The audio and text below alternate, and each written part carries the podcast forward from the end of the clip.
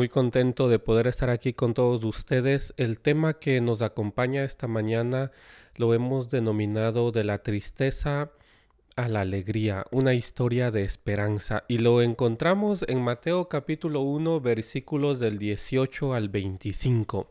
Sin embargo, quiero compartir con ustedes unos datos muy importantes o muy interesantes también. Usted sabe, hermanos, que Jesús creció en Nazaret. Nazaret era un pueblo de Galilea.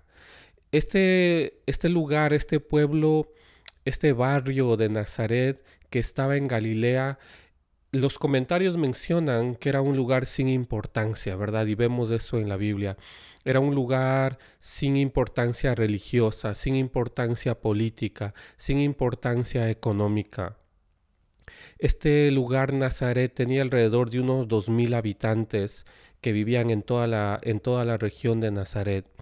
Y como era un lugar pobre, pequeño, sin importancia política ni religiosa, no tenían una iglesia, es decir, la sinagoga de piedra únicamente estaba en Jerusalén, pero aquí en Nazaret no la tenían. Entonces usaban la sala amplia de una casa como sinagoga porque no tenían la sinagoga de piedra. Este lugar, Nazaret, era un pueblo muy pobre. Tenían pequeñas habitaciones alrededor de un patio donde vivía la gente. Y se decía nada bueno salía de Nazaret. Era un lugar de bandidos, un lugar marginado, un lugar pobre. Sin embargo, es en este lugar donde Jesús vivió su niñez y su adolescencia en Nazaret. Sin embargo, María, la madre de Jesús, también vivió en Nazaret. María era una mujer judía de Nazaret de Galilea. Las mujeres en este tiempo trabajaban muy duro. ellas estaban encargadas de amasar el pan, de cocinar, de tejer, de buscar agua. Las mujeres, cuando eran niñas, no iban a la escuela. Tampoco iban a la sinagoga, ni se presentaban en público. Esta era la realidad de una mujer viviendo en Nazaret en los tiempos aquellos. La mujer permanecía junto a su madre, aprendiendo a cuidar a la familia hasta que se casaba.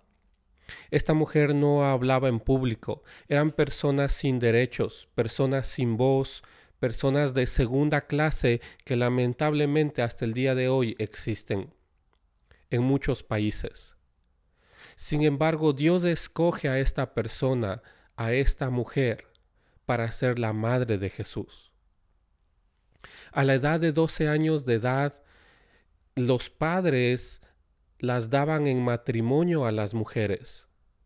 Y cuando los padres tenían un hijo, lo educaban en sus primeros años las mujeres y luego se lo daban al padre para la educación. Pero cuando era una hija, ellas permanecían junto a la madre hasta que se casaba. Por lo cual el único día que la mujer estaba frente al público era el día de su boda. Ese era el día más importante de todos. Para la mujer judía la boda era lo más importante, porque era ahí donde preparaban sus perfumes, donde preparaban su vestido, preparaban la fiesta, era el día donde podía ser admirada, era su único día. Toda su niñez, toda su adolescencia vivían apartadas de todo, con un rol específico de cuidar, de cocinar, de preparar, nunca eran presentadas en público, no podían participar en la sinagoga. Entonces para la mujer judía el día de su boda era el día más importante porque estaba a cargo ella de prepararlo todo, de poder ser admirada, de poder ser presentada en público. Sin embargo, hay una noticia inesperada para la boda de María y José. La boda se cancela hay una noticia inesperada y lo vemos en el versículo 18 y 19 de Mateo 1. Dice de esta manera 18 en adelante, este es el relato de cómo nació Jesús el Mesías. Su madre, María, estaba comprometida para casarse con José, pero antes de que la boda se realizara, mientras todavía era virgen, quedó embarazada mediante el poder del Espíritu Santo. E inmediatamente el versículo 19 dice, José, su prometido, era un hombre justo y no quiso avergonzarla en público, por lo tanto decidió romper el compromiso en privado. Hermanos, usted se imagina María, ¿verdad? En la situación que, se, que ella vivió y de repente el único día, el único momento que ella tiene para poder eh, estar frente al público, para poder ser parte de una fiesta, de poder preparar sus perfumes, su vestido. Muy emocionada, ¿verdad, María, de poder hacer todo eso. Sin embargo, hay una noticia inesperada. La boda se cancela. Dice versículo 18 y versículo 19, primero ella queda embarazada mediante la obra del Espíritu Santo. Y José, al enterarse de que María está embarazada, quiere romper el compromiso, el matrimonio. Habían tres pasos para el matrimonio judío. El primero era conocido como el compromiso. Esto lo hacían los padres de María, que la daban en matrimonio. El segundo paso para el matrimonio judío era conocido como el desposorio. Este era un tiempo que duraba un año. Durante este tiempo eran conocidos ya como esposo y esposa ante el público, ante toda la comunidad de Nazaret. Y al final, después del año del desposorio, era el matrimonio. Sin embargo, el matrimonio se canceló. Hermanos, María y José estaban en este periodo del desposorio. Y en todo este año María tenía que preparar la fiesta, el vestido, los perfumes, y José por su lado tenía que trabajar muy duro para llevarle un regalo a la novia, a María. Pero después de estarlo preparando todo, de repente la boda se cancela. Hermanos, esto fue una prueba muy grande para una mujer, para María. La situación que ella vivió fue la más penosa y humillante, porque se dudaba de la integridad de María. Su situación era muy difícil, una situación donde su reputación, su honor y su vida estaban en juego, porque podían llegar a matar a María. Solo la más fuerte confianza en Dios podía haberla apoyado. Hermanos, en este momento difícil para María, solamente la confianza en Dios, la fe en Él, pudo haberla apoyado, pudo haberla sostenido. Versículo 18 habla de la concepción sobrenatural de Jesús. Incluso cuando Jesús es adulto, por ejemplo en Juan 8:19, dice, le preguntan a Jesús, ¿dónde está tu Padre? Porque se dudaba del, del nacimiento de Jesús, de si él realmente tuvo un padre, porque dudaron el, el embarazo de María. Sin embargo, cuando la Biblia hace hincapié en que fue embarazada mediante el poder del Espíritu Santo, esto nos enseña que Jesús es nacido de una mujer para que fuese humano, pero no por hombre, para que no sea pecaminoso. El versículo 19 nos va a hablar ahora acerca de José, que José fue un hombre justo, que no quiso difamar a María y quería separarse en secreto. Sin embargo, el desposorio era algo que se notaba públicamente. No podía dejar a María en secreto. Él necesitaba testigos para poder dejar a María. Pero lo que hace José es impresionante. Quiere hacerlo en secreto, quiere dejar a María sin hacerla, sin hacerle daño. Porque si lo hacía público y el honor de María estaba manchado, podían llegar a matarla. Pero al querer hacerlo en secreto, es que no quiere hacerle daño a María. Había un pastor hace muchos años que decía, que cuando tenemos que compartir una noticia difícil, escojamos la manera más tierna de hacerlo.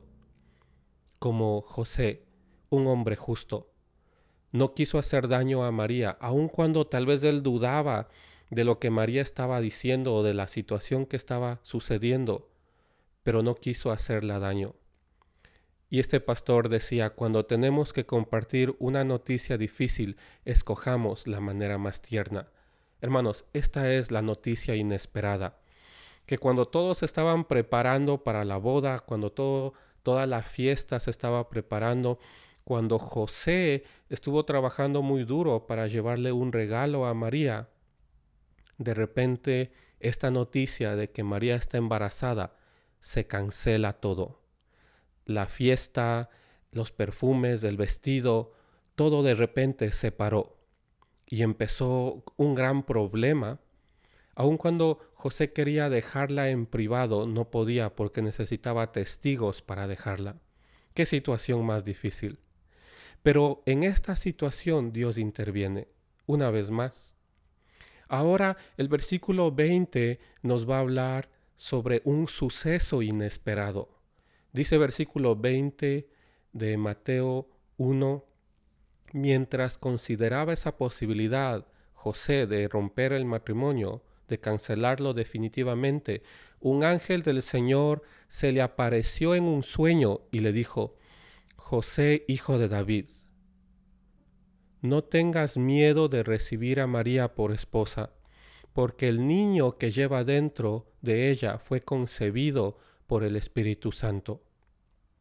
Aquí aparece esta palabra concebido, que en el versículo anterior era por el poder del Espíritu Santo. Esta palabra en, en griego hace notar sobre el poder que nace desde adentro y hacia afuera. Es un poder que es originado por el Espíritu Santo, que no hay intervención de un padre para que este niño, Jesús, naciera el texto bíblico hace hincapié en que es por el poder del Espíritu Santo, es que fue originado por el Espíritu Santo, porque nace desde adentro. Hermanos, Dios interviene en la historia. La situación lamentable de María y José, Dios la convierte en un momento de esperanza, porque Dios envía al ángel a hablar con José para que no rompa el matrimonio. Y el ángel le dice a José, hijo de David. Y esta frase seguramente alertó a José, ya que es una referencia al linaje legal al trono de David, quien debía reinar. Sin embargo, el texto bíblico nos hace notar que tal vez María no le dijo a José que estaba embarazada por el Espíritu Santo. Pero ¿cómo podía hacerlo? ¿Cómo podía explicar eso María? Solo Dios podía explicar algo así. Solo Él puede hacer algo así. Incluso María en algún momento le preguntó al ángel, ¿y cómo puede ser esto posible? En Lucas 1.35. Y el ángel le contestó, el Espíritu Santo vendrá sobre ti y el poder del Altísimo te cubrirá con su sombra por lo tanto el bebé que nacerá será santo y será llamado Hijo de Dios. Aquí una vez más aparece la palabra poder, que esta palabra es la palabra dunamis. Es un hecho que demuestra la habilidad de Dios. Una vez más, es un poder que nace desde adentro. No nos habla de un poder físico, no es un poder político, no es un poder económico, es una habilidad que solamente Dios tiene de poder crear una vida desde adentro, sin intervención humana. Este suceso demuestra que Jesús es Dios. La palabra poder que hemos visto, esta palabra es un hecho, es una habilidad de Dios que nace desde adentro. Hermanos, este es el suceso inesperado. Ante la mala situación, ante el, el momento de María y José, cuando se creó todo este problema, esa noticia inesperada y creó todo un problema, aparece Dios una vez más y crea un suceso inesperado. Es que Él interviene en la historia. Él interviene con su ángel para hablar con José y explicarle lo que está pasando. Es algo que solamente el Espíritu Santo puede hacer. Pero también hay un tercer momento. Y este tercer momento es que Jesús es un anuncio de esperanza. Versículo 21 en adelante dice, y tendrá un hijo y lo llamarás Jesús, porque Él salvará a su pueblo de sus pecados. Versículo 21. Hermanos, esta palabra pecados habla sobre los actos pecaminosos del ser humano, de la falta de ética, que nosotros no podemos alcanzar a Dios, que hemos desobedecido a la ley divina. Y es Jesús quien salvará a su pueblo, no al pueblo judío, sino a su pueblo de estos actos pecaminosos, de esta falta de ética, de este camino que por nuestras fuerzas no podemos seguir, pero Jesús nos salva de todo eso. Versículo 22 dice, todo eso sucedió para que se cumpliera el mensaje del Señor a través de su profeta. Y versículo 23, miren, la virgen, con, la virgen concebirá un niño dará a luz un hijo y lo llamarán Emanuel, que significa Dios está con nosotros. El mismo nombre Jesús significa la salvación de Jehová. Es que la obra de Jesús lo declara el ángel. Jesús será el Salvador, nos librará de nuestros pecados, de los actos pecaminosos, del hecho de que no podemos alcanzar a Dios con nuestras fuerzas porque lo hemos desobedecido en pensamiento y en acto. Sin embargo, el texto nos asegura que Jesús nos salva del pecado, del castigo del pecado, del poder del pecado y de la presencia del pecado. Hermanos, esto hay que recordarlo, que Jesús nos salva del pecado, del castigo del pecado, del poder del pecado y de la presencia del pecado.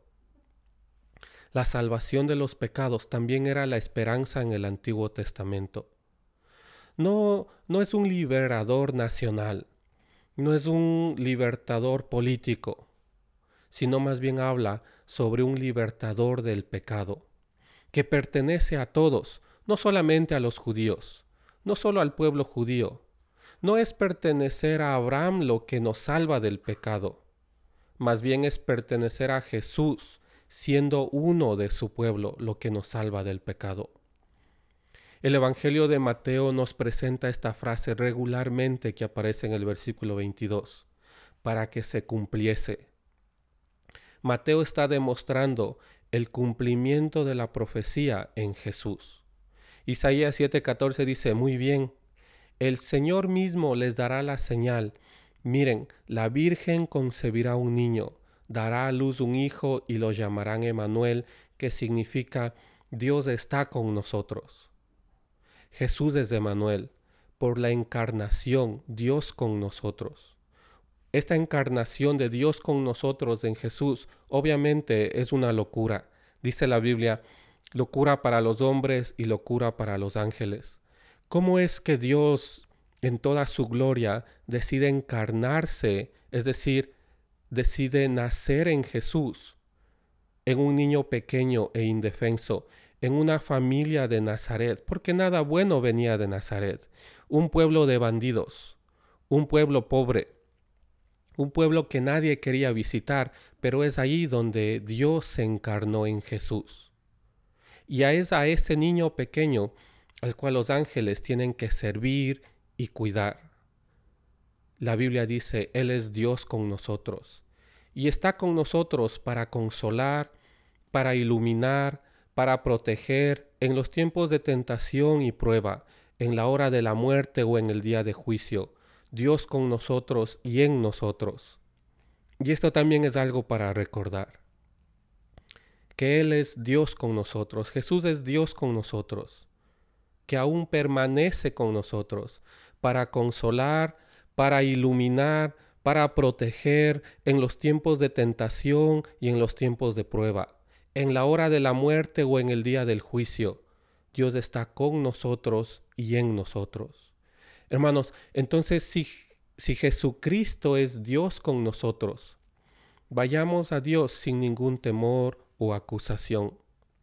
Quien quiera que tú seas que nos estás viendo o nos estás escuchando, no necesitas sacerdote o intercesor para presentarte a Dios, porque Dios se te ha presentado a ti primero. Y recordemos esto, si Dios está con nosotros, si en Jesús vayamos a Él sin ningún temor y sin ninguna acusación.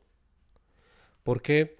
Porque Jesús nos salva del pecado, del castigo del pecado, del poder del pecado y de la presencia del pecado. Jesús es un libertador del pecado que pertenece a todos, no solo al pueblo judío.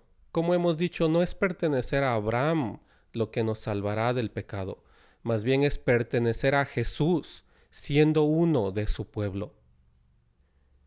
Él es Dios con nosotros, para consolar, para iluminar, para proteger en los tiempos de tentación y prueba, en la hora de la muerte o en el día del juicio. Dios está con nosotros y en nosotros.